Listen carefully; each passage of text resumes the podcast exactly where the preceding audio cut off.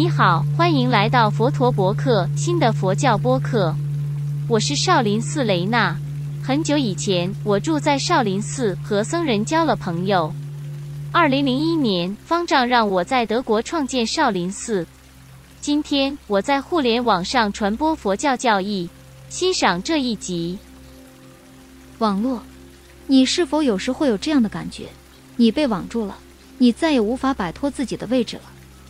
你今天不可避免地发现自己所处的网，不仅是你自己做的，其他人也建立了他们自己的网，然后与你和你的业力以及你的纠缠相碰撞。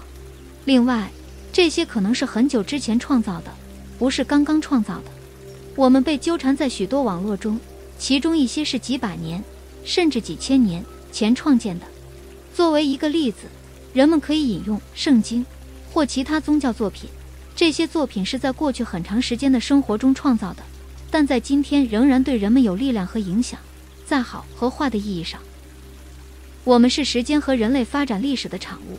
我们祖先的事件储存在我们和我们的 DNA 中，所有的知识都能在我们身上找到反应，就像蜘蛛网一样。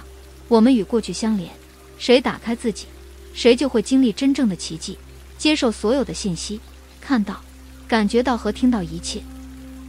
网可以为我们抓到东西，但我们也会被他们缠住，他们会把我们拖垮，而我们都陷入了一个复杂的印记、教养和经验的网络中，也许没有看到网外的情况，真正的生活没有规则，会是什么样的？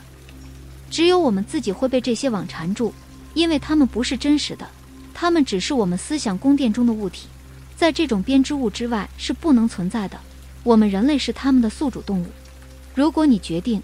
为自己，不再想成为这些网的俘虏，这是一个决定。我们是否要结束它？就我而言，我是按照佛陀的哲学来生活的。